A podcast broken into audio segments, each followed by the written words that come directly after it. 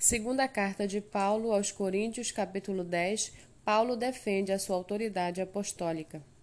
E eu mesmo, Paulo, peço a vocês, pela mansidão e bondade de Cristo, e que, na verdade, quando estou com vocês, sou humilde, mas quando ausente, sou ousado para com vocês. Sim, eu peço que não me obriguem a ser ousado quando estiver com vocês, servindo-me daquela firmeza com que penso que devo tratar alguns que nos julgam como se andássemos segundo a carne.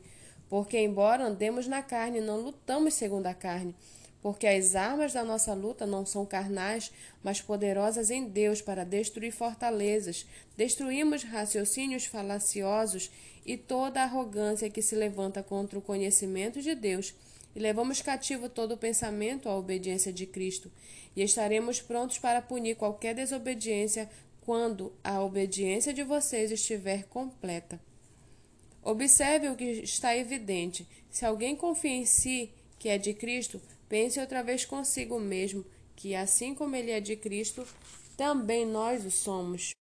Porque eu, se me gloriar um pouco mais a respeito da nossa autoridade, a qual o Senhor nos conferiu para edificação e não para a destruição de vocês, não me envergonharei. Não quero que pareça ser meu objetivo intimidar vocês por meio de cartas.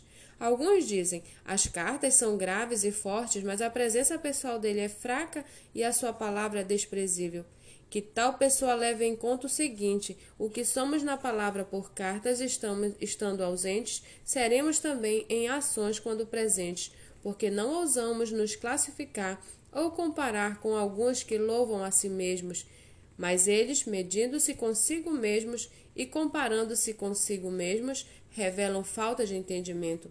Nós, porém, não nos gloriaremos além da medida, mas respeitamos o limite da esfera de ação que Deus nos demarcou e que se estende até vocês, porque não ultrapassamos os nossos limites como se não devêssemos chegar até vocês, pois já chegamos até vocês com o Evangelho de Cristo. Não nos gloriamos além da medida no trabalho que outros fizeram, mas temos a esperança de que, à medida que cresce a fé que vocês têm, seremos cada vez mais engrandecidos entre vocês dentro da nossa esfera de ação, a fim de anunciar o Evangelho para além das fronteiras e que vocês se encontram, sem com isto nos gloriarmos de coisas já realizadas na esfera de ação de outros. Aquele, porém, que se gloria, glorie-se no Senhor, porque não é aprovado quem recomenda a si mesmo, e sim aquele que o Senhor recomenda.